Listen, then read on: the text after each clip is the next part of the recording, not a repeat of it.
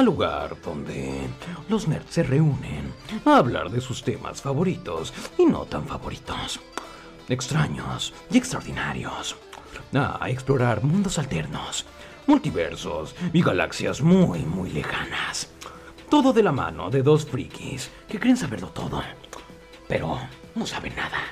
Quédense, les prometo que les va a encantar.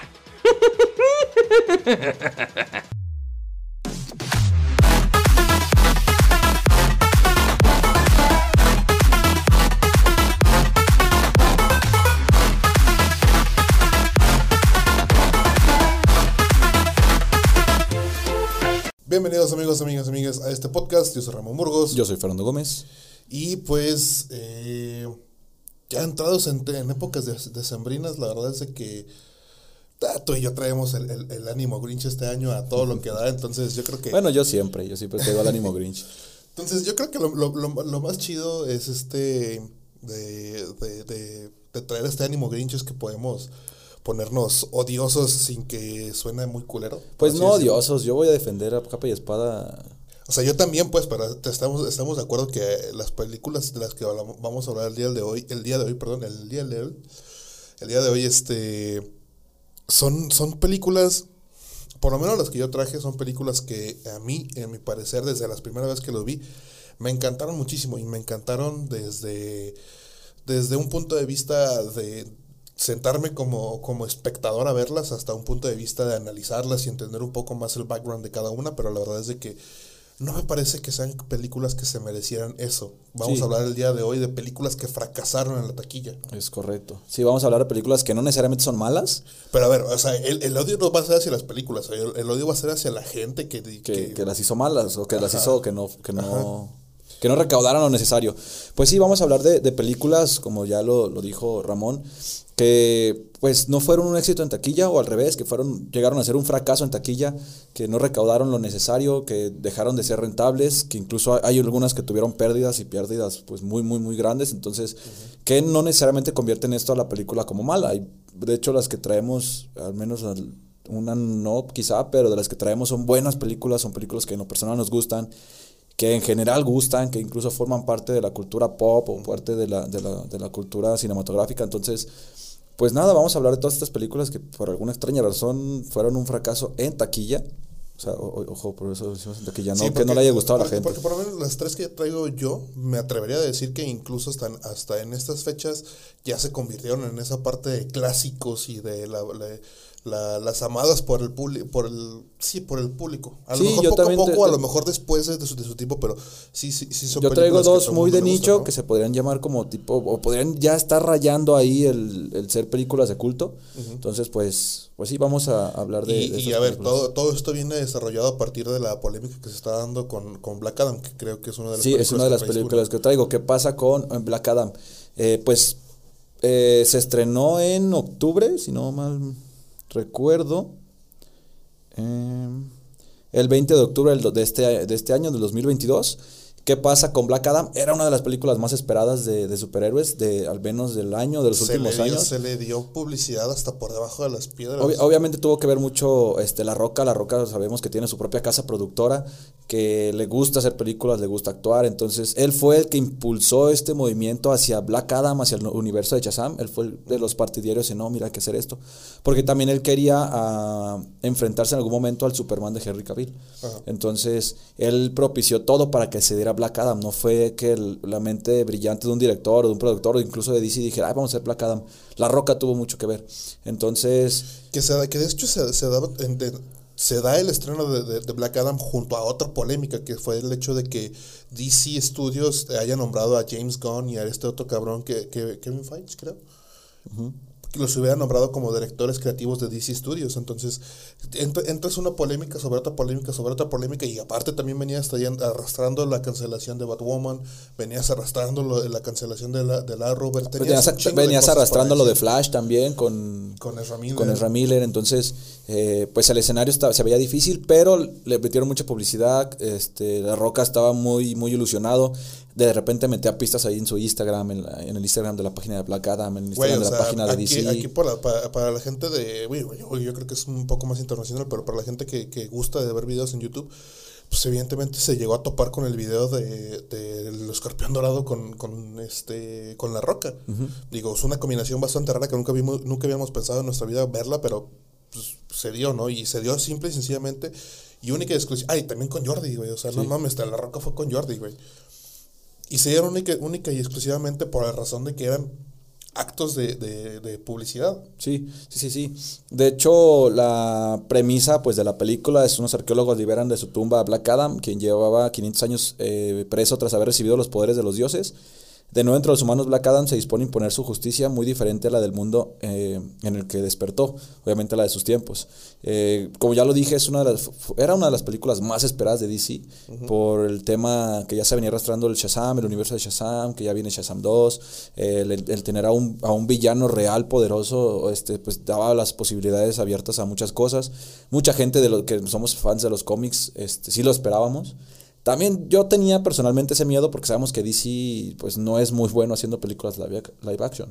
Eh, animadas, el rey. Pero live action pues se le, se le, complica un poquito. Pero aún así todas eh, habían cumplido con esta parte de recaudar y lo necesario pues, para que se considerara pues rentable, ¿no? Un éxito. Aquí con esta película se esperaba que la película recaudara más, alrededor de 600 millones de dólares. Es lo, lo que se esperaba. Hasta hace una semana solamente había recaudado 385 millones, 400 millones, este, redondeado, de dólares.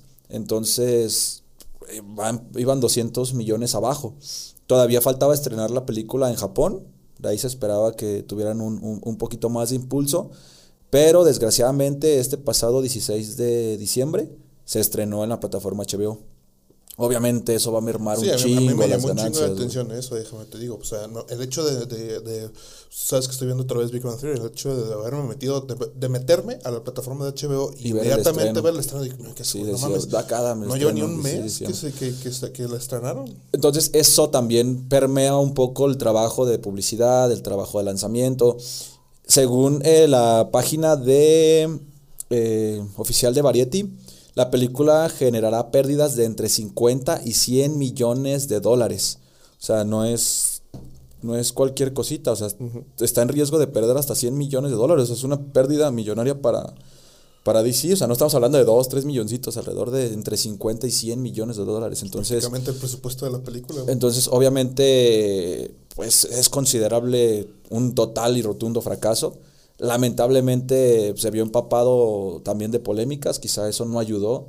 Después de esto, pues también se viene lo de lo de la roca, que despide- bueno, que DC ya no contempla, se había dicho que sí, y luego al final ya salió a la luz que pues Henry Cavill ya no va a aparecer como Superman.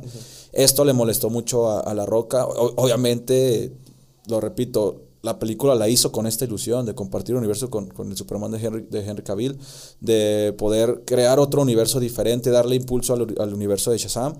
Es, pues obviamente se había frustrado, ¿no? Entonces se corren los rumores de que dejó de seguir la página de, de Instagram de, de Black Adam, de la página de DC. No sé si sea real, la verdad es que yo no me, me, me metía a checarlo si fuera real o solamente son rumores, pero o sea, todo eso se vino como una bola de nieve y propició pues, al, al- al fracaso en taquilla de, de una película que de ser de las más esperadas pasó a ser el fracaso del año para Sí, DC. la, la verdad es que sí, o sea, te digo, tú, fue, fue, una, fue una campaña publicitaria, yo creo que nunca la había visto para ninguna película, ni siquiera para las de Marvel, digo, la, la eh, Infinity eh, eh, Endgame, que fue como que la película de Marvel en los- en los- por los últimos 10 años, eh, yo no recuerdo que tuviera tanta, tanta publicidad, o sea, prácticamente todo el mundo sabíamos cuándo se estrenaba. Y ya, no- nadie, no- nadie nos tuvo que... Sí, pero pues es que era publicidad, era publicidad a voces, era, era gente que ya lo venía haciendo Marvel. Entonces, pues los, fans lo esperábamos, pero Black Adam te lo metieron hasta por debajo de la nariz. Sí, sí, te estaba en todos lados. Te digo, aquí estuvo con Jordi, estuvo con, el, con este, el escorpión dorado, estuvo en un chingo de lugares. No te, no te hago ni siquiera la la- la- el comentario de, la- la- de toda la publicidad en YouTube, de toda la publicidad en, en, este, en plataformas de, de redes sociales, en Facebook, en Instagram, en TikTok, no se diga. Entonces son cosas que tú, te, tú dices, bueno, Siento que a lo mejor sí eso le jugó en su contra. El tan, tanto, tanto, tanta publicidad que, que se le hizo te generó muchísimas expectativas.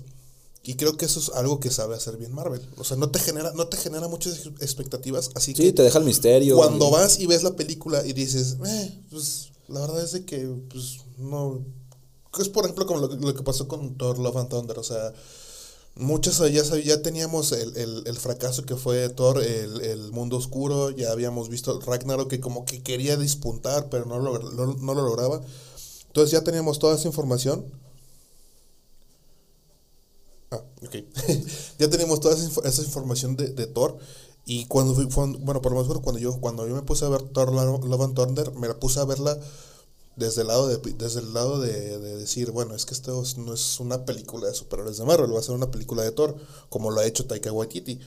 Y yo creo que a lo mejor tuve la, tuve la, la, la, De, la suerte De ir con bajas expectativas. Ajá, tuve la suerte de ir con bajas expectativas y de ya haber visto ciertos memes, ciertos entendimientos y decir, bueno, no va a ser una película que me deje sorprendido como, como lo hizo Endgame, sino que va a ser otra película de Thor, va a ser otra película de Taika Waititi y pues la neta es de que si la ves con esos ojos, estuvo buena. Sí, sí, sí, la verdad es que. Estuvo Pero bueno. el problema aquí es que llegas con la película de La Roca, te la metieron por, to- por todos lados, no sabías qué, qué esperar. Cuando llegaste y la empezaste a ver, digo, yo, yo, yo no la he visto, creo que tú tampoco. Entonces, yo cuando esas, esas cosas, pues a lo mejor sí te decepciona un poco, ¿no? Sí, sí, sí. Y yo creo que evidentemente la, la voz se empezó a correr lo más rápido posible. Y, pues a lo mejor sí te decepciona un poco, ¿no? Sí, sí, sí. Y yo creo que evidentemente la, la voz se empezó a correr lo más rápido posible y la gente se empezó, se empezó a decir que... eh, que... Y, y- y es que, a ver, ¿hasta qué punto es fracaso de DC o es fracaso de La Roca? Porque lo hemos visto en, en- la infinidad de películas que saca La Roca, que es de su propia casa productora, que a fin de cuentas no son las películas de Hollywood grandísimas con al- alta producción, pero todas recaudan lo suficiente, todas recaudan bien, o sea, todas hasta cierto punto pues ha tenido éxito, si no, no, se- no seguiría produciéndose sus propias películas, güey, porque él se produce sus propias películas. Dice, ah, soy actor, yo tengo ideas, quiero hacer películas, ah, pues yo mismo me las produzco. ajá, ese, ese sería, ese sería el, el otro tema. Bueno, ¿qué tanto, ¿qué tanto le podemos exigir a La Roca? Pues sabemos que no es, un, no es, el, no es el actor de, del ciclo, pues, o sea, hay, hay cosas que también tenemos que decir nosotros, ¿sabes qué? Pues, de repente sí como que no, pues, no le, no le vas a exigir a, a este cabrón que actúe igual de bien que, que un Tom Hanks o que actúe igual de bien que un... Que no lo hace mal, ¿eh? Que no lo hace mal. Ay, o sea, es un luchador, güey. O sea, era luchador, ponte a pensar en eso, güey. Y la verdad es que sus películas a lo mejor no tienen, no están plagadas de la calidad de actuación para ganarse un Oscar, para estar en los Oscars, pero son entretenidas, güey. O sea, ¿sabes? Es que es eso, güey. Yo siento que el problema es de que ya está engasillado en ese papel de, del actor de, de comedias, güey, de- del actor de, de acción. Pero igual con comedia, Jumanji no se diga, este Rampage no se diga. Eh, ¿Cómo se Tiene llama? películas más serias, del rascacielos. Pues Son, o sea, son más de acción. Es lo pues, mismo, es la roca siendo la roca, güey. Sí, sí, sí. Pero Pero, digo, por eso te digo, no, o sea, hasta, hasta qué punto fue fracaso de, o culpable uno que otro. No venimos a buscar culpables, pero digo, de- eso fue lo que nos dio, nos abrió a- al tema de- del podcast de hoy. Que pues ahí está el ejemplo de, de cómo pueden llegar a ser una buena idea, incluso llegar a ser un fracaso. No la he visto como para decir si está buena o no está buena. Las otras dos que traigo sí las he visto, son me gustan mucho. Entonces, Al final, al final de cuentas, eso es una de las cosas que necesitamos decirlo, pues. Eh, como lo digo, si, si, ya vas, si ya vas con la idea de que la película no es buena, pues a lo mejor termina gustándote. Pero si vas con la idea de que la película es lo que va a salvar a, DC de, las, de, de hacer fracaso tras fracaso en las películas, nada, no iba a pasar. Pues así te lo vendieron, güey. Así es como te, como te, te vendían la historia de que va, a ser, pues va, a tú no- ser, va a ser la pues, película güey, que va a salvar Pero pues cada quien se creyó lo que quiso. Obviamente yo no lo creí, güey. Güey, se dijo que, que gracias a esta película se iban a empezar a hacer cosas, güey. O sea, no la creí, güey, que- por esta película iba a, re- iba a regresar Henry Cavill, por esta película iban a pasar Pues sí, pero mira, eh, ahí eh, está. Justice League. Ahí está el pequeño fracaso. Entonces, ahí tienes esta situación en la que tú- te- hasta, la misma, hasta los mismos productores te dicen, no, sí, va a ser la película de DC. Pues termina, te- no, repite- repito, repetimos. No, no le, no le hemos visto, pero pues ah, leyendo reseñas y leyendo la- los comentarios de la polémica que se está haciendo últimamente, pues nos podemos hacer una, una idea muy sencilla y muy franca No, y nosotros- de cómo es la película. Y ahí están los números. Los números son fríos siempre. Que bueno, vamos a hablar, vamos a hablarlo sinceramente. Los números nos, a veces se equivocan. No, no, no, pero digo, aquí ya está un claro ejemplo de todo lo que hablamos, más aparte de los números. Sí, O sea, como es- por ejemplo, o sea, eh, la, lo que yo digo es de que los números a veces se equivocan, es de que pues, lo que decían, lo que decían en un principio, yo todas las películas que traigo el día de hoy son películas que fracasaron en taquilla, los números son claros, no, no, no, no ni siquiera, ni siquiera subieron el presupuesto, sino que tuvieron una pérdida. Entonces, pero son películas que se consideran de, de nichos, de, Sí, de culto, ya llegan a que, ser- ya- que, y que mucha gente las aprecia y que mucha gente tiene un corazón, en, en su corazón un lugar muy especial de, para, para ellas, ¿no? ¿Cuál es la, la, la primera película que nos traes? La, al la, primera que yo, la primera que yo quiero hablar eh, eh, en, en este episodio es una de las películas que más me gustaron cuando estaba pequeño y la verdad es de que eh, fue esta y junto con la de Titán AE, que, que, que yo creo que fueron lo- prácticamente de los primeros CDs que, que tuve en mi posición. Este, estoy hablando de, de Planeta del Tesoro. Es este, junto con Titán AE, yo creo que fueron los primeros discos que tuve de la, de la banda sonora. ¿El planeta del tesoro fue despuesito de Atlantis? No me acuerdo. Fue antes, no me acuerdo. No me acuerdo. Pero este, pues sí, es una película que, que produjo Disney. Salió en el año 2002 con un presupuesto de 140 millones de dólares y recaudó, cien- y recaudó 109 millones 600 mil dólares.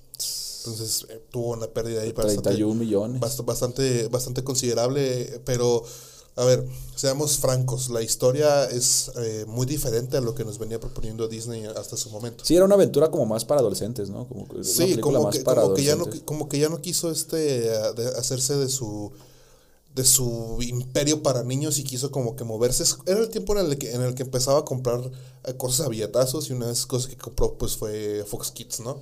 Lo convirtió en Jetix y luego lo convirtió en Disney XD y empezó a sacar su- sus historias para adolescentes y Ya sus historias para Disney desmadre, XD. ¿no? Entonces empezó, empezó este Disney que quería dejar de ser encasillado en, en el canal para niños, ¿no? Entonces eh, se arriesgó, la verdad es de que pues, igual en su momento no le funcionó muy bien la, la idea, no la planteó bien o no, o estaba, o en un momento que no debía, Yo, no no- yo sé. creo que estaba adelantado a sus tiempos, güey, porque es un película, no, no, no, no, no. Sí, no. la verdad sí, es que sí. Ah, para- Es de las favoritas de todos los que ya chavorrucos de ahorita que somos.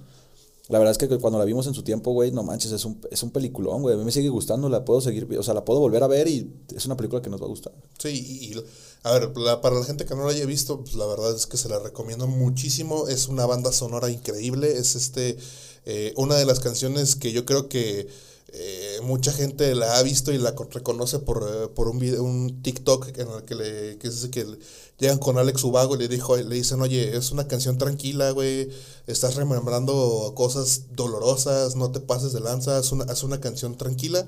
Y el vato echa toda la carne al asador y se sacó, se sacó un rolón bien cabrón. Igual en la, en la versión en inglés también es una, una canción muy, muy importante y te llama mucho la atención. Pero también la, la parte de la, de, lo, de la animación es muy buena, tiene muy buenas escenas. eh, la trama es muy interesante, pues habla, habla prácticamente de, de, de este chico que creció durante toda su vida sin un padre, sin una figura paterna, en un planeta extraño, que vive, vivía sola, solamente con su mamá. Este, su mamá se hacía cargo de como que este hostal eh, futurístico del espacio y, y había gente que iba a quedarse ahí. Este, uno de ellos es un profesor medio, medio raro, que era como una cruza entre humano y perro, una cosa así, que no es Goofy, by the way. Pero este, este, este señor empieza a encontrar, eh, eh, le empieza a explicar del espacio, le empieza a explicar un chingo de cosas, se da cuenta que hay más afuera de ese planeta, hay más afuera de ese hostal, y de repente un día se encuentra con un pirata, que en su momento no sabía que era pirata, pero este, le, le enseña una, un mapa del tesoro, que es como una bolita, una esfera, y este y muere. Entonces tiempo después, ya al rato llegan, llegan otros piratas buscando ese, buscando ese, ese mapa del tesoro. Pues este chico sabe que algo hay, algo ahí malo y trata de protegerlo, ¿no? Entonces se embarca junto con, junto con ellos, este, y ah, des- descifra el, el mapa del tesoro y entonces este se lleva la eh, generan una ¿cómo se le llama? Una, una expedición para buscar el planeta del tesoro, que es la que, lo, lo que le da la, el nombre a la película. Entonces, Está chido el tema porque era una película de piratas, pero en el espacio. Y obviamente estamos plagados de ciencia ficción, pero pues Disney no se había aventurado a hacer este tipo de cosas. Entonces, a mi parecer, pues, estuvo muy buena la idea. Como lo, dij- lo dijimos hace rato, a lo mejor fue adelantado a su época, a lo mejor no estaba en buen momento, a lo mejor se, se enfocaron en un en un nicho más, más, más adulto y quizás a lo mejor eso no funcionó porque pues Disney era para niños. Sí, que a ver, hay que, hay que dejarlo en claro. A, fin de cuentas, no es que sea una, una mala película, no es que sea una mala trama. De hecho, sigue manteniendo como que ese ese toque cheesy que, que, que caracteriza a, este, a Disney, con el simple hecho de que este pirata que, que se unió a, a, la a la expedición con tal de encontrar el mapa del tesoro, pues se, se, hace, se encariña con este con el protagonista, que la verdad ahorita se me fue el... ¿Cómo se llamaba? Jim, Jimbo, ¿no? Jim. Sí, Jim. Entonces, este se encariña con él y trata de protegerlo de los demás, porque prácticamente todos en la expedición eran, eran, eran parte de su, de su tripulación pirata. Entonces trata de protegerlo, trata de enseñarle las cosas, se da cuenta que no tiene una, figura paterna, nunca ha tenido una figura paterna, entonces como que adopta ese rol de figura paterna y digo, a mí en lo personal me pega, este, pero creo que logra hacer esa parte en la que tú dices, güey, es una historia con la que me puedo relacionar bien cabrón. Sí, sí, sí, claro. Con los personajes. Es, es, es parte del, del, de una buena película que te crea este apego con, con los personajes. Y la trama es buena, la ambientación musical es muy buena, la banda sonora es buenísima. Entonces, creo que tiene todos los ingredientes para, para romperla, para hacerla, pero sabe, a la gente no. Ahí sí es cosa que desconocemos, no sabemos por qué a la gente no le llegó a gustar. Era la época en la que estaba cambiando ya. Este, ya había, ya eran DVDs, ya no sé, la época era un poquito más, más nueva. Quizá a lo mejor eso también no sé, permeó un poquito, que no creo, porque siempre se lanzaban tiempo después, igual. Sí, sí, sí. Pero... Todavía puedes ir a Blockbuster a rentar tu película y todo, entonces a lo mejor, por, bueno, sabemos que tuvo éxito después de, de, de que salió de, del cine, por lo mismo esto de las eh, casas de renta, que ibas a tu Blockbuster, compró, comprabas la película en línea, lo que fuera, y empezó a tener el éxito que Disney esperó, pero no, no llegó en su momento este éxito. Sí, y, y bueno, lo, lo, decíamos, o sea, los números no mientan, definitivamente sí fue un fracaso dentro de las taquillas y tan, tanto la, las ganancias que se podían haber generado junto con la venta y, la distribución de los DVDs, pero la verdad es que yo creo, de por lo menos dentro de mi círculo social, no, no conozco a nadie que no haya visto la película, que no tenga cierto eh, cariño o cierto apego hacia la historia, hacia lo que se intentó proponer dentro de la película, dentro de la trama y incluso hasta que no, que, que, no recuerdan uno de los personajes de la película. Entonces yo creo que sí, evidentemente es una, es una, eh, es una película que generó culto. Me acuerdo de la portada de la película que está el vato así como colgado en el mástil de la bandera, güey, se ve por como la parte de atrás y él está así y está el planeta, ¿no? Así. Uh -huh. Entonces, este, son cosas, son, son, es una película que la verdad generó, generó lo que se dice un culto después de, eh, poco a poco, evidentemente, no, no, es como que yo te diga, ah, sí, ya en el 2003 ya era una película que todo el mundo quería, no evidentemente le tomó su tiempo y digo, estamos en el 2022 y todavía se sigue hablando de, esa película. ¿Cuántas películas han fracasado y se quedan en el olvido simplemente? Sí, sí. Pues bueno, eh, la siguiente que traigo es de mis favoritas. La verdad es que es un película, no, no, no, no. Es, también está basada en un cómic como la pasada. Este, nada más que este es un cómic independiente, es un cómic diferente. Estoy hablando de la de Scott Pilgrim y los ex de la chica de sus sueños. Así se llamó aquí en, en, en Latinoamérica. Esta se estrenó el 27 de junio del 2010, a mis eh, 18 añitos. Eh, aquí tenemos antecedentes no tan buenos, porque el director fue eh, Edgar Wright. Es, es, director, es guionista, es productor, incluso también es actor. Ha participado en varias películas como Baby Driver, El Misterio de Soho, Zombies Party. En Adman también ha tenido participación, no como director, pero ahí como guionista. Entonces, eh, la única que más conocen, obviamente es Adman, es Marvel, ¿no? Pero tiene como ahí un historial de, de, de fracasos. Sus películas, por alguna razón, no son tan taquilleras. Ay, Soho estuvo buena, güey. Sí, güey, pero no son tan taquilleras, güey. Normalmente bueno. sus películas en las que él participa como director, sí tienden a no ser tan taquilleras, güey. ¿Por, ¿Por qué? No sé. Porque es un muy buen director. Eh, bueno, esta película de Scott Pilgrim está basada en la, en la, serie de novelas gráficas Scott Pilgrim, que las escribió este Brian Lee O'Malley. La película pues se trata de, de, de Scott Pilgrim, es este, un joven eh, músico canadiense que conoce a la chica de sus sueños, eh, que se llama Ramona en la, en la película.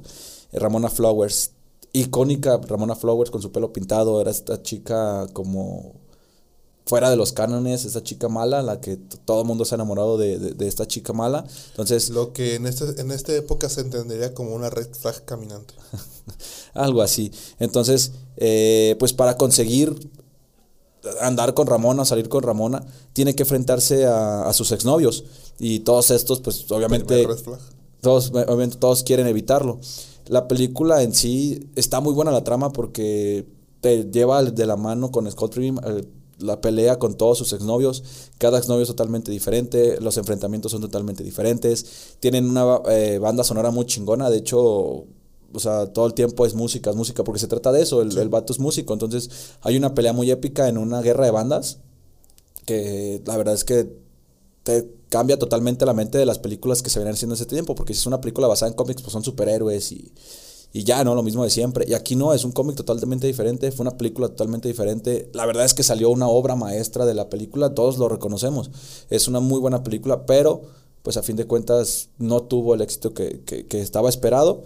Eh, Universal Pictures sufrió obviamente pérdidas millonarias con la producción que recaudó solo la mitad de su presupuesto de 60 millones de dólares.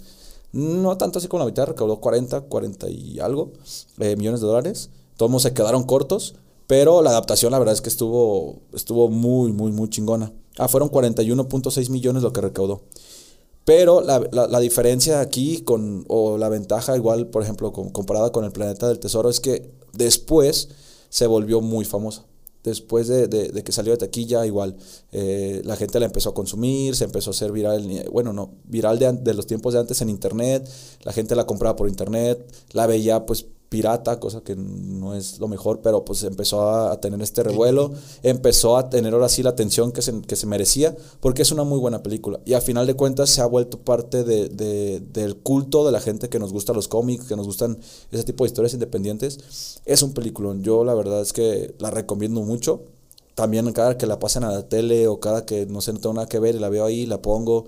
Son esas películas que te van a hacer pasar un buen rato, que tienen buena historia, que de repente le meten ahí como comedia un poquito, que... Comedia toda la película. Bueno, que le meten, estoy diciendo de ese tipo, pues, pero que le meten comedia, que tiene acción, tiene golpes, es como si fuera un tipo videojuego la, la pelea final, entonces... No, y no, no, no solo la pelea final, o sea, durante toda la película te, te están metiendo estas referencias al mundo del cómic, al mundo de los videojuegos, uh -huh. al mundo de la música, te van llevando a través de toda esta eh, referencias visuales, a través de eh, las monedas, los enemigos que se van, se van desapareciendo, las onomatopeyas, los, los, los cortes de escena donde está, están, van a pelear. Güey, o sea, aparte tienen buen elenco, sale el Capitán América, mamón uno de sus exnovios es Capitán América, un güey que andaba en patineta, o sea, y se pega un tiro con Sale él. Brie Larson, güey. Sale el otro Superman, güey. Sí, sí, sí, la verdad es que es un, es un peliculón. También la música fue hecha por varias bandas que, importantes que ahí fueron involucrándose en el proyecto, que el director y el, el, los escritores consiguieron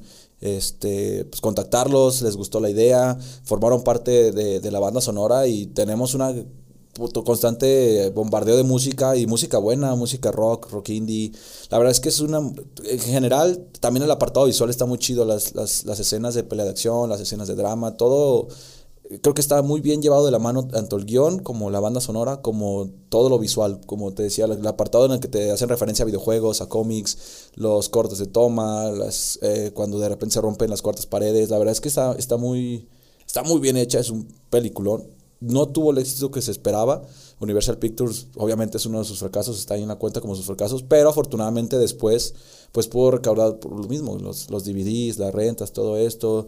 Ahora con las plataformas de streaming tenemos acceso a este tipo de películas que Scott Pilgrim, si no la han visto, véanla, está muy buena y ya forma parte de la cultura pop, ya forma parte de las películas de culto que pues si eres fan de las películas o eres fan de los cómics, la verdad es que te va te va a gustar y, y, es algo que tienes que ver en, en, su, en su momento. Sí, que yo creo que, a, ver, hay que dejarlo claro, estás, estás hablando de una obra que ya está, ya está, basa, está basada en algo que ya existía antes, entonces...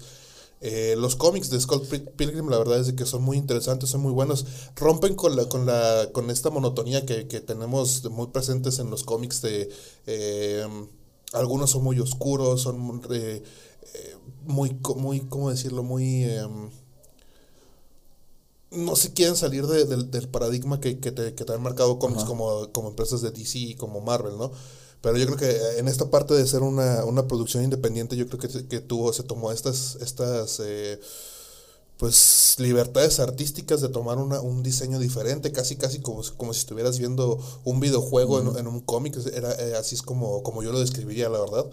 Pero y, y en, ese, en su momento llegó, llegó a tener mucho, mucho, mucho auge el, el, el cómic de Eh, Scott eh, eh, es que, por eso, es que por, eso. por eso se esperaba que la película fuera un éxito, porque el cómic en su momento fue un éxito. O sea, la verdad es que era un cómic que la gente le gustaba muchísimo, que tuvo mucho Pero impulso. creo que, creo que ese fue, fue su error, güey. Porque es, una, es un cómic que sí, eh, gustaba mucho.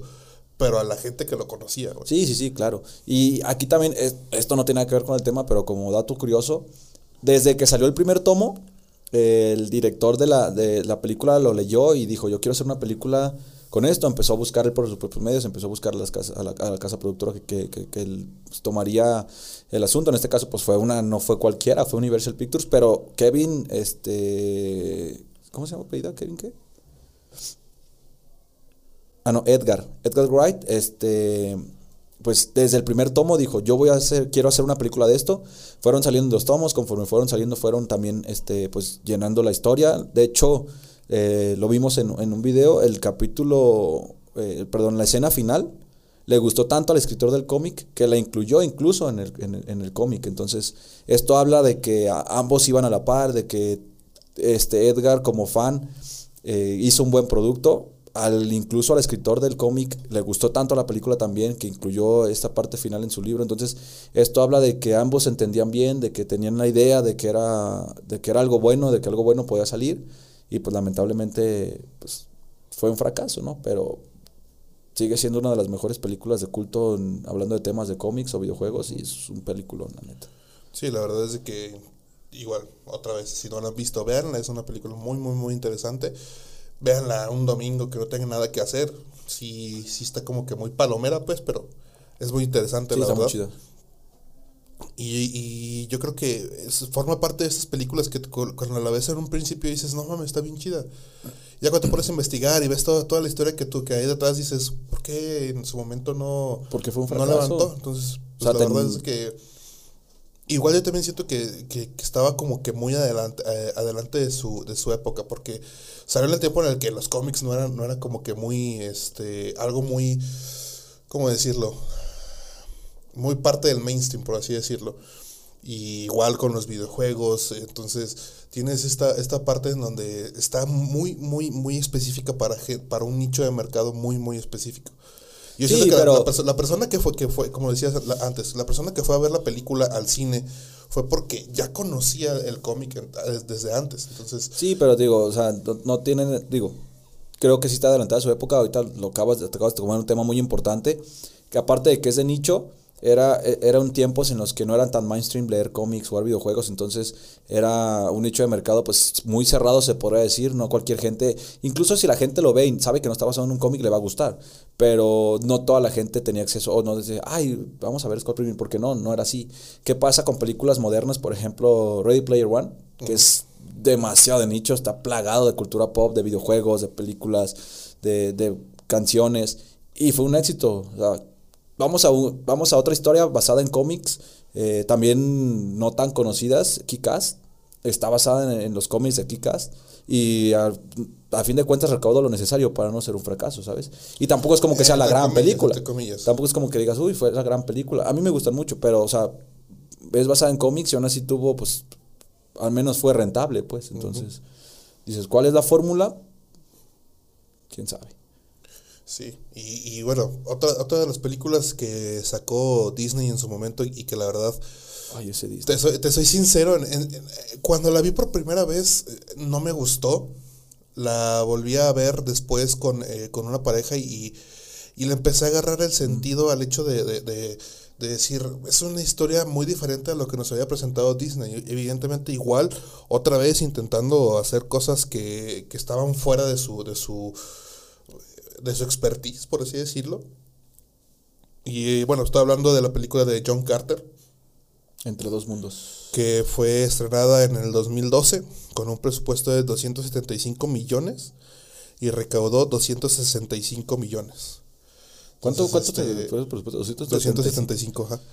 Entonces, este, la verdad es de que es una película que, que te digo, la, la- a mí, en su momento, cuando la vi por primera vez, no, no le, no le presté mucha atención, porque hay, hay, hay, partes en donde sí tú dices, hay muchos hoyos en, el, en, el, este, en, la, trama. en la trama, hay muchos, eh, muchas eh, dudas que te, deja, que te deja la película, pero después cuando la vi otra vez, y no solamente fue que la vi, sino que había, había, visto, había visto videos, había leído artículos en internet, de que al parecer está basado en una historia aparentemente de, la vida real, bueno, para quien no, quien no la ha visto, la, la película trata sobre este individuo que se llama John Carter, que en un principio es como si fuera, pues, lo voy a poner así como un sin vida, a una persona que es fuera de, de la sociedad, que no,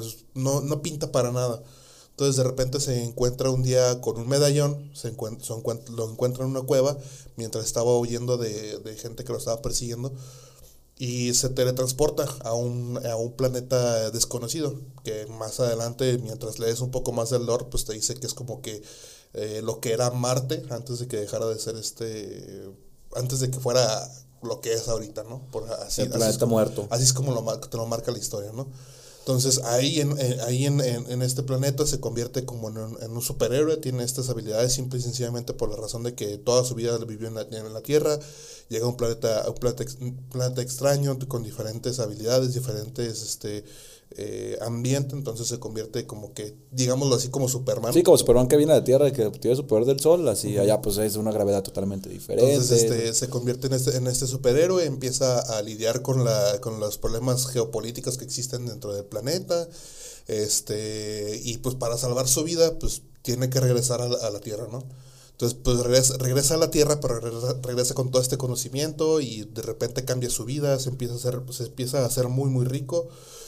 Y, este, y pues da la casualidad de que una de las cosas que él hace para poder regresar a Marte es eh, pues encerrarse en un mausoleo que aparentemente hace la función de una un portal. pues un portal hacia hacia el tiempo y el espacio y pues regresa a Marte otra vez a ah. vivir lo, a vivir lo que lo que le queda, le restaba de vida vamos y y a ver, yo lo decía en un principio, forma parte como que de esta historia de la vida real, en donde se supone que hay un mausoleo que dicen que es precisamente esto, que es como si fuera un portal o fuera una máquina del tiempo, porque pues, el, el, mausoleo está completamente sellado, nadie tiene la llave, nadie, nadie sabe quién está muerto ahí, nadie sabe quién enterrarlo.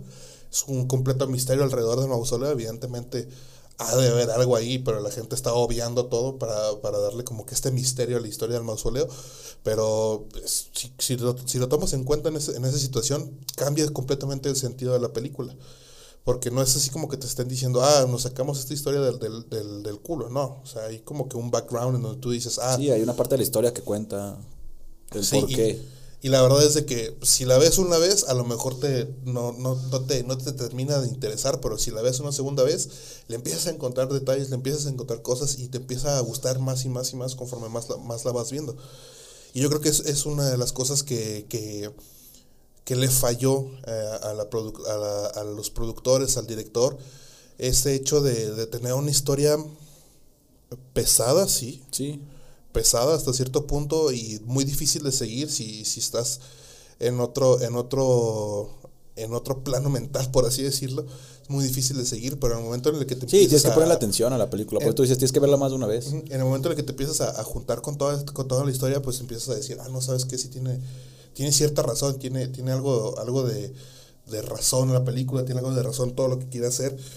Y al final de cuentas termina siendo una película que te, te va a gustar. Y yo creo que igual que con, la, con el planeta del tesoro, igual con Scott Pilgrim, eh, se convirtió en una película de, de, nicho, igual no tan, no, tan de, no tan de nicho y a lo mejor no tan de culto, pero sí es una película que si tú le dices a dos, tres personas, esas dos, tres personas te van a decir, ah, sí, yo la vi. A lo mejor puede no gustarles, pero pues la vieron, a fin de cuentas. Yo tengo una anécdota muy curiosa con esa película, porque pues es Disney, ¿no? O sea, tú dices, hasta qué alcance tiene Disney. Yo no la vi en el cine, yo la vi eh, después. Este, mi papá es muy asiduo, si me estaba viendo, mi papá un día de estos los visito, mucho que no los visito. Este, era muy asiduo a los domingos o los sábados, pues comprar películas y sentarnos a ver una película, no sé, botana, ya cuando tenía edad, pues chelas, ¿no? lo que fuera. Pero un día dijo, ah, vamos a ver esta película. Yo dije, freely. Tú, tú, papá, viendo Disney, mi papá ya cincuentón viendo películas de Disney, y le gustó, o sea, o sea, no, no es parte de que dije, ah, está hecha para un público adolescente nada más, o está hecha para un público niño, o está hecha para un público adulto. Creo que está, está tan bien hecha que está hecha para cualquier público, ¿sabes? Eh, obviamente los niños no la van a entender, y Sí, posiblemente no, no- les guste, pero... esta parte de las viejas en el tiempo. Pero, ajá, pero, o sea, mi papá viendo una película de Disney, yo dije, wow, o sea, no es como muy común que se siente mi papá ver películas de Disney, pero porque está, es- el- la trama está más enfocada en una película de acción, se puede decir, o de sci-fi, que de Disney, co- como Disney lo tenía acostumbrado, a eso me refiero, entonces, el ver a mi papá viendo, estar con mi papá viendo la película, para mí fue extraño por el, tema de- de Disney, pero a fin de cuentas es una película que le gustó y fue como de, ah, está chida. o sea, tampoco es como que se volvió sus favoritas, pero estoy seguro que si le pregunto la recuerda porque pues, yo, yo, yo recuerdo muy bien ese, ese momento, y, pero que para mí fue extraño, pues. Entonces, eh, a eso me refiero, o sea, es una película que es para cualquier, apta para todo público, desde el, eh, a los adolescentes hasta los adultos ya pues, mayores y que, el- que haya gustado, dices, ¿por qué fracasó en su momento? Si, en fin, es una buena película, o sea. Digo, y, hay, que, hay que dejarlo en claro. No es como que fuera un gran Sí, fracaso. eh, y tampoco es como que es la gran película, pero... Pero no, no es así como que todas las demás películas que tiene en su catálogo Disney, que de que, de que jalan ganancia las jalan. En este caso fue prácticamente 10 millones de dólares. que, que te gusta que fueran los, esos 10 millones de dólares de presupuesto? Que lo recuperan con ventas Pues, de el DVD. catering. Igual lo recuperan con ventas de DVD, quizá. tú lo- porque estamos hablando de taquilla. Nada Sí. más. No estamos hablando de recaudación general. Estamos hablando de recaudación de taquilla. Entonces, esos 10 millones sin problemas lo recuperó después con las ventas de, de, de DVD o las rentas o lo que tú quieras. Entonces, o sea, hablamos que posterior a fue una película pues rentable, ¿no? O sea, en general. Pero así en taquillas pues no tuvo el éxito que esperó. Y no han tenido pérdidas tan grandes como lo hemos visto con las otras dos, eh, este, tres eh, películas anteriores de las que hemos hablado. O sea, no, no es, no es como que digas, uy, Sí, no, no. te comparan 100 millones, 50 millones, 30 millones con, con 10, pues, pero... Sí, pero eh, a fin de cuentas, pues es una película que no generó una ganancia para Disney. Pues evidentemente esto ya se cuenta como un fracaso, ¿no? Pero la verdad es de que si, si quieren ver una película que, que, le, que, que guste en el sentido de la trama, por la, la, idea que propone y cómo lo propone, pues evidentemente John Carter es una, es una muy buena película.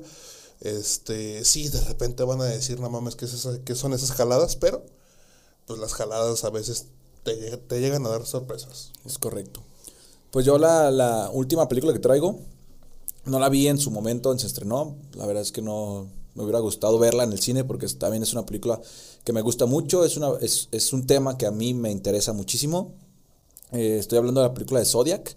Se estrenó el 2 de marzo del 2007.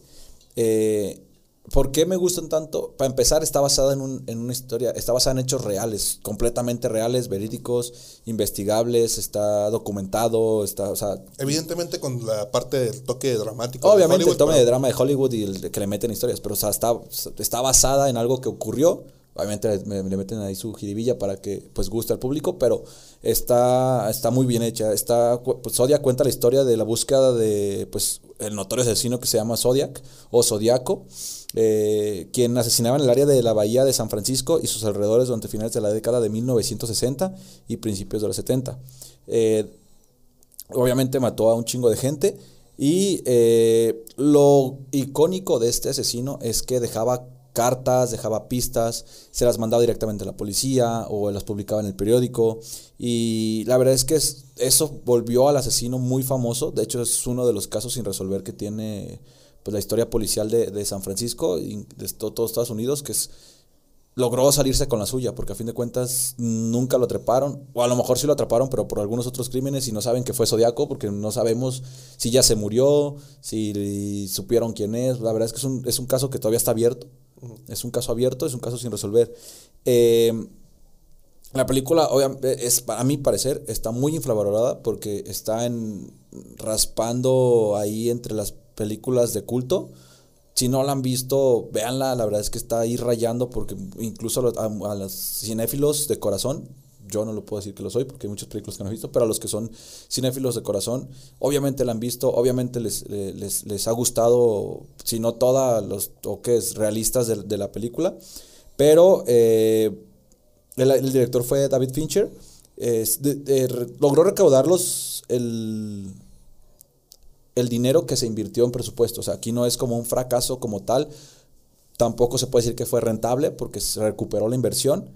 Pero yo lo considero como fracaso en taquilla porque el elenco que manejaban ya era grande. El elenco para, para sus tiempos ya hablaba de actores. Estoy hablando, por ejemplo, de Jake eh, Gyllenhaal, Mark Ruffalo y Robert Downey Jr. O sea, estamos hablando de actores que ya eran pesados en ese tiempo, ya eran conocidos, ya generaban millones. Tú, tú buscabas... Bueno, estamos hablando de Mark Ruffalo eh, después de esta de 30 por siempre, una cosa así. Nah, esto, mucho más después, o sea, ya había hecho... Estamos otras- hablando de Robert Downey Jr. en su momento en el que apenas estaba saliendo de, la de las drogadicciones. Estamos hablando de Jake Gyllenhaal que pues este, estaba haciendo sus películas apenas. Así como que tú digas un, un elencazo, pues sí, sí tiene un elencazo, pero en su momento no era él el Ah, elencazo. Ahí, ahí te va porque yo lo metí como fracaso, ¿vale? Eh, si lo pones en la mesa, puede sonar, más bien, no es un fracaso porque la película costó 65 millones eh, de dólares y a nivel mundial recaudó 85 millones de dólares. O sea, 30, y- 30 más del, eh, de 20 más de lo, que, de lo que costó, pero a nivel mundial. Ah, también hay que tomar en cuenta, no lo explicamos al principio, que muchos eh, de las productoras, obviamente estamos hablando de las productoras grandes de Estados Unidos, toman en cuenta mucho la recaudación eh, local, la recaudación a nivel de Estados Unidos. De ahí ya después, porque por lo general buscan que si la película costó ciertos millones, dentro del mismo Estados Unidos se recupera esa inversión, se genera un poco más y ya al, al- a la expansión mundial, pues obviamente pues ahí vienen como todas las ganancias, ¿no? Eh, en el mercado estadounidense solo recaudaron 33 millones de dólares, o sea, la mitad de lo que costó hacerla. Eh, por eso es que se consideró un fracaso, porque fue la mitad del presupuesto lo que se recaudó en Estados Unidos. Para la casa productora se dijo, o sea, o no va a funcionar o nos van a salvar fuera de Estados Unidos. Y fue el caso. Eh, obviamente, este, Paramount sí, sí dijo, o sea, algo, es- algo está mal quizá.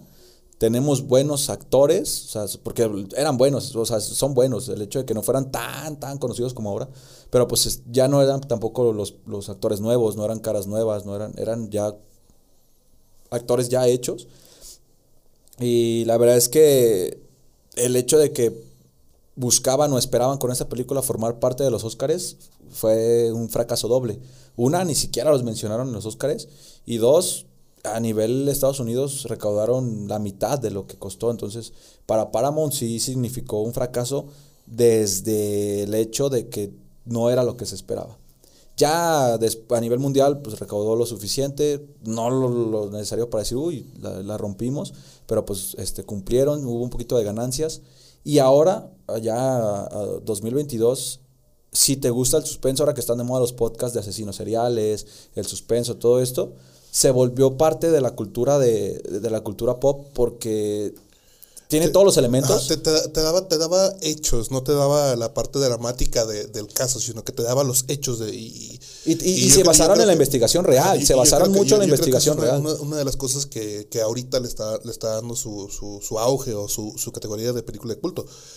Pero, a ver, seamos, seamos honestos, en su tiempo, el cine de, de asesinos seriales se limitaba única y exclusivamente a historias inventadas. Sí, sí, sí, todavía no teníamos... Todavía no teníamos como que ese morbo de decir, güey, sí existió. Y si hacemos, y si la hacemos basada en algo real para que la gente diga, ah, no manches, fue real.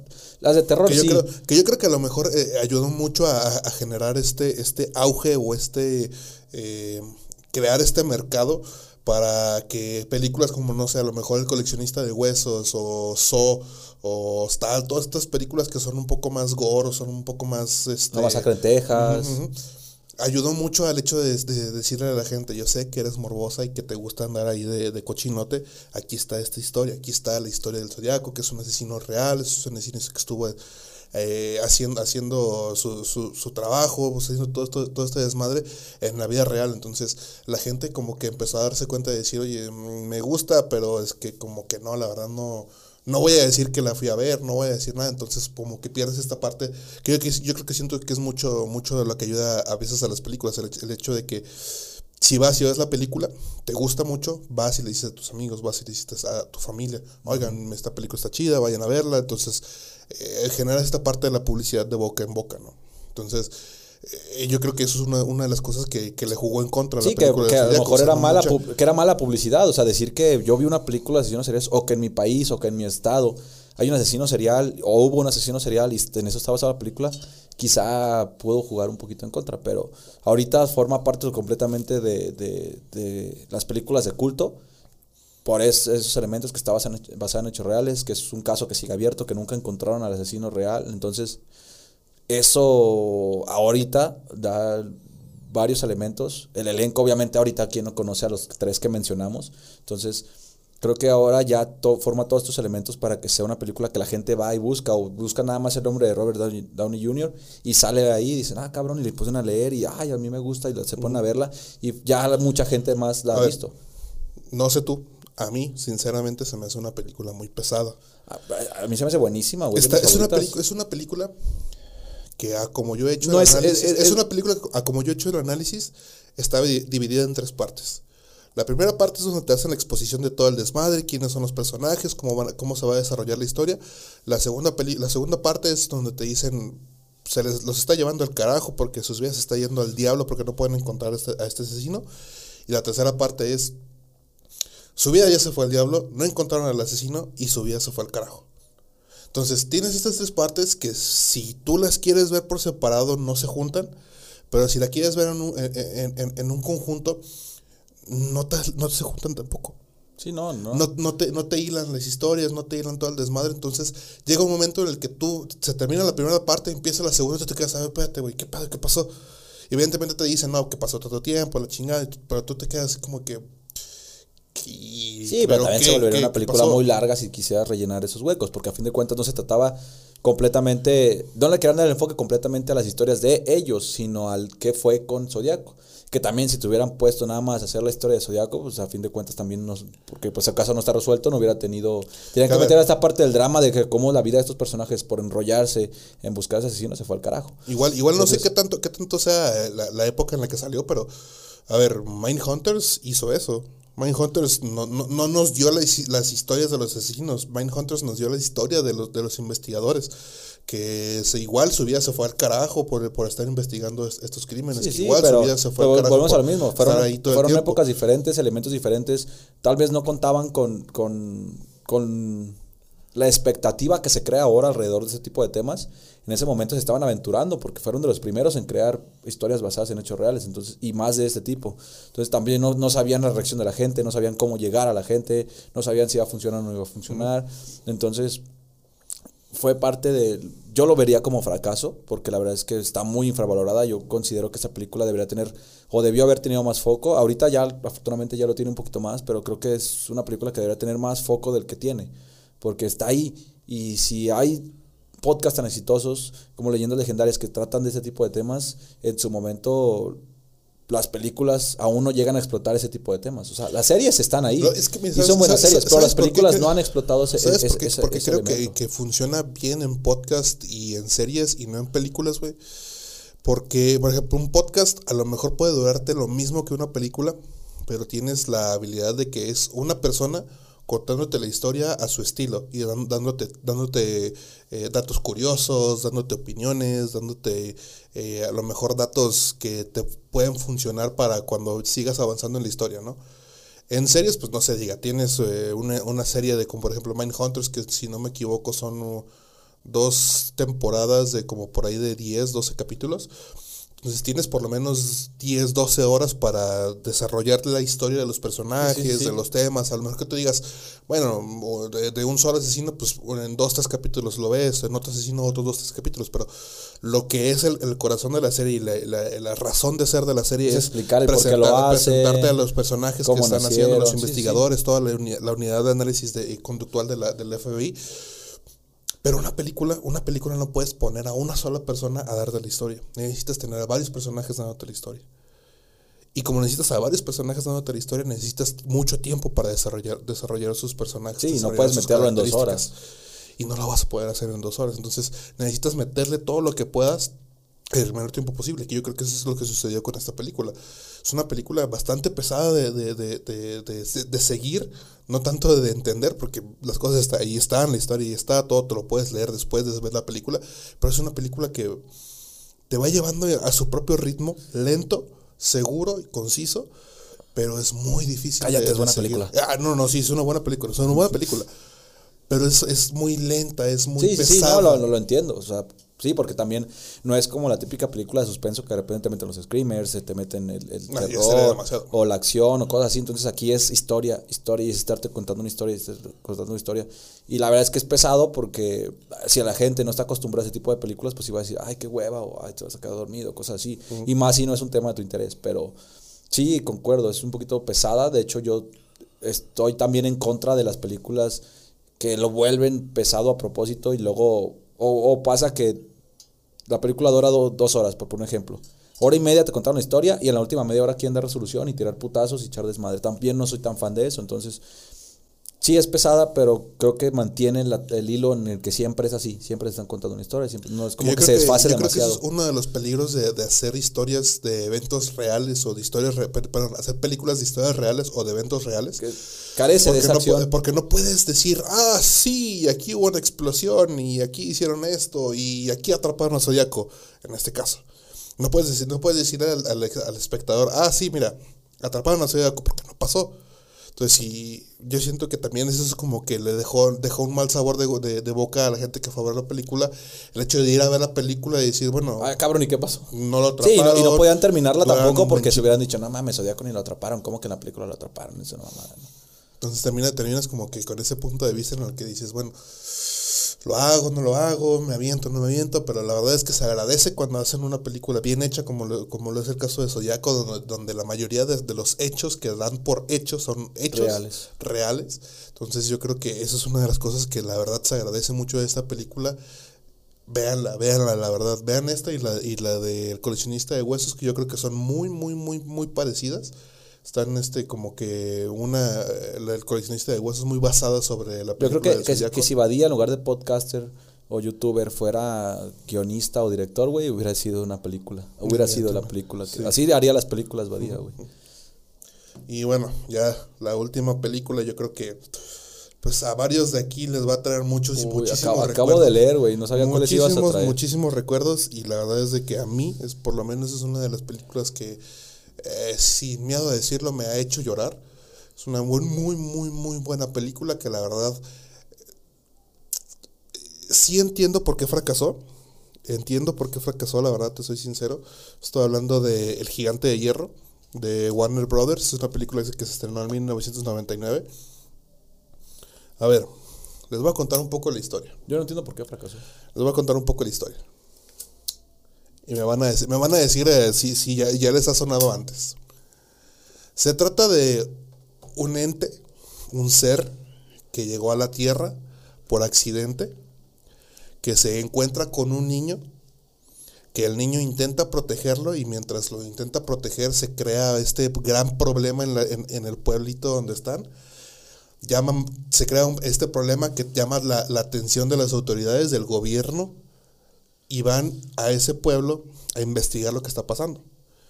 Cuando por fin dan con la, con la raíz de todos los problemas, con la raíz de todo lo que está sucediendo en el pueblo, capturan a este ente, intentan experimentar con él y este niño, que durante todo, toda la, la primera mitad de la película te lo pintan como que este niño que no vale nada, que es muy miedoso, que es un Que cobarde es en esta última mitad, en esta última mitad de la película, te empiezan a dar como que este valor que encontró gracias a, a, este, a este ser del espacio. Este, te empieza a decir que desarrolla un plan para te- eh, sacarlo de las instalaciones del, del gobierno.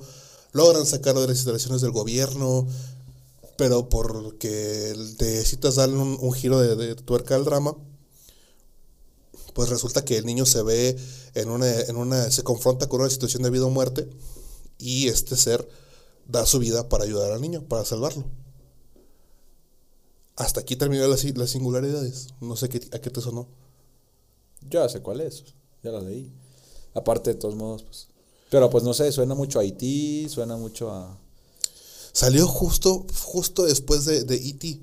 Entonces todo el mundo, todo, el Así mundo empezó, todo el mundo empezó a decir, no, es que se parece mucho a E.T., es que es la misma historia que E.T., es la misma mamada, es lo Ah, mismo. El extraterrestre. Pero no es es esa. lo mismo, es lo mismo. Pero a ver, hay que dejarlo en claro. E.T. se salva y regresa con su familia. El gigante de hierro no. El gigante de hierro sí va a chingar a su madre y se murió. Ya se acabó la película. Y ahí es la parte donde todo el mundo llora, ¿no? Sí, dices, ¿cómo chingados lo mataste, güey? O sea, Sí, y creo que te, te genera ¿Quién eres? ¿R.R. Tolkien? Gener- gener- gener- generas una de, de las frases más, más, este, más representativas de la historia, que es cuando, que yo creo que por la razón por la que te hace llorar, que es cuando el gigante de acero está volando para, para salvar a todos. Gigante de hierro. Eso. El gigante de hierro está volando para salvar a todos. Y este. Y dice: Soy Superman. Porque durante todo, todo, todo el tiempo que estuvo con el niño, el niño le enseñó que era gigante de hierro, por Superman, por el, el hombre de acero, la chingada, entonces, ¿no? Todo el tiempo de- como que era, era su meta, ¿no? El, la- el gigante de hierro, ser, ser como Superman, salvar a la gente. Entonces, al final, ya cuando, cuando logra hacerlo, cuando logra salvar a la gente, dice, soy Superman, y se acabó el, pedo, ¿no? Y tanto es así, cabrón, que, que se convirtió en una película de culto, que cuando salió el, este, el juego de, Warner Brothers, del de Multiversus, lo primero que se le ocurrió a Warner Brothers es hacer ese clip. Güey, El gigante de hierro conociendo a Superman, güey. güey, sin querer, yo no sabía de las películas que ibas a hablar, para que lo sepan, no siempre estamos enterados. Él sabía de las que iba a hablar porque pues, le, mandé para que no agarrara de las que yo iba a hablar, pero no siempre sabemos de lo que vamos a hablar. O sea, de lo que de los temas, eh, bueno, más bien de las películas o de lo que vamos a hablar, pues. Lo mencioné hace ratito, Ready Player One. Es una película que mete un chingo de elementos de culto, tanto películas, tanto música, tanto videojuegos. Y es un factor importante para la película de Ready Player One, el gigante de hierro. O sea, aparece en un principio, te lo están mostrando, y en la pelea épica final contra el jefe final, activan el gigante de hierro, se suben al gigante de hierro y pelea, o sea, en la, en la batalla contra un Mechagodzilla, o sea, entonces es parte de la cultura pop, el gigante de hierro se volvió parte de la cultura pop, todos los niños de la época lo vimos, eh, los nuevos niños, no sé si los papás hagan bien su trabajo y se las muestren ese tipo de películas, pero deberían de, porque son películas que te enseñan valores, te enseñan estos valores de, de- cuidar a un amigo, de ser leal, de encontrar tu propio valor en ti, de- de luchar por las causas correctas. Entonces son películas que están enfocadas para esto, para crearle valores a los niños. Y tan es de culto que la gente ahorita, actualmente igual, los chavorrucos de ahora, la tienen presente en su vida. O sea, si no la has visto más de 10 veces, al menos la has visto Si una no, o lo, dos si veces. no ubicas al gigante de hierro, yo creo que hay un problema, hubo un problema en tu infan- infancia, definitivamente. Y así lo voy a dejar, me vale madre. Sí, no, es si que- no lo ubicas, definitivamente tuviste un, un Sí, gran te dicen el problema. gigante de hierro y ubicas este pinche madresota de hierro, panzoncillo, así grandote, o sea, lo reconoces, aunque no hayas visto la película muchas veces, con que la hayas visto una vez en tu, en tu infancia, sabes quién es el gigante de hierro. Y es, un- es, un peliculón, traes los datos del, del presupuesto y de la Sí, recaudación. este, tuvo un presupuesto de 50 millones de, dólares y tuvo una recaudación de 31 millones 300 mil dólares, dejámoslo redondeado, ¿no? Que bueno, también es Warner Bros. Te podemos, pudimos haber hecho un historial de fracasos de Warner Bros. Bueno, si esas vamos también de Disney, de DC, de Marvel, podríamos hacer un episodio para cada uno de ellos, pues, pero al final de cuentas yo siento que mucho del problema que tuvo que tuvo esta película fue precis- precisamente esa La parte de, similitud. de- de la similitud de las historias y bueno, no, no había salido en su tiempo, pero este eh, tiempo después salió la, la película de mi, mi amigo el gigante, una cosa así. Esa es más nueva, güey. Prácticamente el mismo, el mismo, el mismo, mismo concepto. concepto, sí, pero sí, a sí. ver, vamos viendo. Eh, mi amigo el gigante es un libro, es un cuento de, de- para niños. Y está, está bonita, esa película. Y Salió- también- el, cuento, el cuento yo creo que sin- sin temor a equivocarme salió antes que E.T. Si tú quieres, a lo mejor E.T. se está, se está eh, basando en, e- en ese cuento. Y ser, el no gigante de hierro también se basa en ese cuento. Puede ser. Pero entonces, estás hablando de que... Pero es que aquí fue, fue, fue el problema ese, que, que el E.T. el extraterrestre salió antes que el Gigante de Hierro. Y cuando el Gigante de Hierro fue como una versión animada, a lo mejor ese fue el problema, que la gente dijo, es que es, es un E.T. pero versión animada para... Y más grandote. Más, y más noble, pues, no es un extraterrestre, ¿no? Pero sí, yo no sé hasta qué punto la similitud tuvo que ver, pero pues sí, est- ahorita que contaste la historia, sí, luego me vino a la cabeza E.T. el extraterrestre, ¿no? Y es como, quizá eso fue parte del fracaso, no lo sé, no lo sabremos, pero pues sí, no, son películas que tú dices, ahorita que lo estamos viendo, digo, a lo mejor las que yo traje dices, bueno, pero el planeta del tesoro, eh, gigante de, hierro, ahora que lo ves, que ya somos eh, mayores, que formaron parte de nuestra infancia, darte cuenta que fueron un fracaso en su momento, dices, pero ¿por qué? O sea, ¿por qué fueron un fracaso? Son unos peliculones. Es como si, como si dijeras, hablando de Disney, que Tarzán fue un fracaso, ¿no? O sea, que en su momento, en su momento. dices, o sea, ¿por qué? O sea, ¿por qué? ¿Cuáles son los elementos para que sea un fracaso si son películas muy buenas, si son películas que ya se consideran de, de culto, que, de, que pues, son, forman parte de la cultura pop, que dices, o sea, ¿por qué o en qué momento? ¿O cuáles son los elementos eh, que se tienen que alinear para que sea un fracaso? Sí, definitivamente es una película que marca mucho, marca eh, y te deja mucho, te deja muchas experiencias, te deja mucho que, que, que pensar y que aprender. Pero no sé, en su momento no gustó. Te digo, eh, a lo mejor fue, la, fue, parte de, de, de, esta, de la similitud que te cuento. Que sí tenías. A lo mejor, si, lo hablas por la similitud, E.T. es un peliculón también, entonces. O sea, sí, güey, pero cada una tiene sus partes que, que, que te llaman mucho la atención. E.T. y el gigante de acero, gigante de hierro, perdón los tienes que ver por como punto y aparte, no son la misma película. Evidentemente pues tienen la misma premisa, evidentemente prácticamente tienen la misma, la misma trama, es lo que si tú quieres. Pero vamos, son, películas diferentes por sí solas. Cada, cada, una. Y yo creo que a lo mejor también ahorita que lo estaba pensando. hace un chingo que no veo Gigante ayer, pero me estoy acordando de la escena donde llega al parque de diversiones. Que dices, no mames. Y, a lo, y a lo mejor eso es uno de los puntos que hizo que la película fracasara, ¿no? El, hecho de de terminar con el personaje principal que llevas fácil una hora eh, enterneciéndote con él. Encariñándote. encariñándote y, lo matan a la lo, lo, matan y lo, y lo matan de la forma más noble y la más, yo creo que la, la, la forma en la que en la que muchos de los héroes deberían de, de, morir si es que si es que quieres ser ese maldito descorazonado que mata al héroe. Creo que esa es una, la, la, la, única manera en la que le puede morir, ¿no? O sea, tratar de salvar a la gente que, que quería y que se encariñó durante toda la película, ¿no? Pero a lo mejor probablemente también eso es una de las cosas que, que ayudaron o que hicieron que esta película fracasara por el simple hecho de decir, güey, no mames, se va a morir al final de la película cuando no lo vais a ver. O sea, vas a estar, vas a estar una hora, una hora, hora y media encariñándote con este personaje, y al final lo van a matar, güey. No vayas, no lo veas. No lo veas porque vas a sufrir.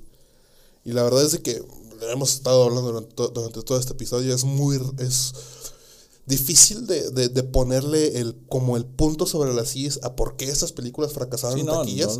porque son muchos elementos. Muchas de las que hemos hablado eh, el día de hoy, a lo mejor en un futuro Black Adam se termine, se termine convirtiendo en una película de culto, se termine convirtiendo en una película que, que identifique a, a, La Roca o que identifique a DC, a DC, perdón. No lo sabemos. Pero de todas las demás películas que hablamos, la verdad es que son películas que se quedaron dentro de la cultura pop y las referencias hacia esa película, hacia esas películas van a se van a permanecer durante todo, durante mucho mucho tiempo más. Y la verdad es que son son películas que merecen mucho mucho el hecho de que pues a lo mejor ahorita ya generan un poco más de ganancias porque evidentemente eh, estos números que les estamos dando es como que eh, durante el tiempo que se estuvieron en su momento, sí, en su momento que estuvieron en el cine. Porque, pues, no, no, se, no se, diga Scott Pilgrim, Scott Pilgrim que la, la, cantidad de dinero que le está dando a, a, a este, a, al creador. Al creador, al, al, mismo del cómic. y, y, estoy, y, estoy, seguro que, por ejemplo, si volvieran, ahora que está de moda el volver a poner en, en, en pantalla grande películas, estoy seguro que si ponen en el cine ahorita Scott Pilgrim, que si ponen en el cine ahorita El Planeta del Tesoro o El Gigante de Hierro, van a pegar y la gente va a ir a verlas y se van a llenar las salas de cine porque son, gente, son películas que la gente quiere y de repente un dominguito que tienes libre, ir con tus amigos, con tu familia a ver una película, vas a ir. Porque son películas que ya conoces, porque son películas que sabes que te gustan, que saben que les gusta a la gente. Entonces, sería una historia totalmente diferente si la proyectan ahorita que en su momento, pero pues vaya, o sea, es parte del experimentar, es parte del ver si va a funcionar o no va a funcionar. No sabes como productor, como creador, si va a funcionar tu contenido o no, lo decimos porque también lo vimos de este, de este lado como creadores de contenido, no sabes si va a pegar, si no va a pegar, pero mientras lo hagas porque te gusta, digo, caso de Scott Pilgrim que le gustó el cómic, que, al, que se entendió muy bien con el escritor, es, es eso, es hacer las cosas por gusto, con, con el corazón, Y si funciona, bueno, y si no, pues no pasa nada. Vienen más proyectos y habrá más cosas que hacer y en algún punto se van a volver parte de la cultura pop sin saberlo. Mira, ahorita ellos en su, en su perra vida hubieran imaginado que sus películas forman parte de la cultura pop y aquí estamos hablando de ellas. Pues creo que eso ha sido todo por el día de hoy. Les agradecemos muchísimo a, todo, a todos los que se quedaron hasta esta parte de, eh, del podcast. Eh, igual agradecerles también toda esta compañía que nos han hecho a lo largo de este primer año de la plataforma. Estamos muy muy felices y muy contentos por el recibimiento que hemos tenido. Último, todos- último podcast del año. último podcast del año probablemente, no sé, todo depende de, de cómo vayan las cosas, pero pues vamos, vamos eh, reiterándolo, digo, nunca, nunca está de más agradecerles a todos los que se quedan hasta el final del- de, de, de los episodios, no queda de más desagradecerles a todos los que se, se han sumado a esta, a esta plataforma, ya sea por los giveaways, ya sea por el contenido que, que compartimos, el contenido que platicamos, Ya sea porque lo comparten con tus amigos, ya sea porque son nuestros amigos. Igual, y yo creo que eso es una parte importante también debemos de decirlo. Muchísimas, muchísimas gracias a todos los que nos acompañaron, nos acompañaron como invitados este año. Muchísimas, muchísimas gracias a todos ustedes, nuestros amigos que se, se, se tomaron un tiempo para venir aquí a hablar con estos dos estúpidos. Y muchísimas, muchísimas gracias a todos los que son, forman parte de la comunidad de Neurotopía Podcast. es correcto. Eh, pues no queda nada más que decirles muchísimas, muchísimas gracias. No y- sabemos si va a ser el último podcast del año, así que si lo es, feliz Navidad, feliz Año Nuevo, felices fiestas. Pórtense mal, pero háganlo bien. Pues muchísimas gracias por todo. Esto ha sido el capítulo de hoy. Nos vemos hasta la próxima. Adiós. Adopten un ñoño.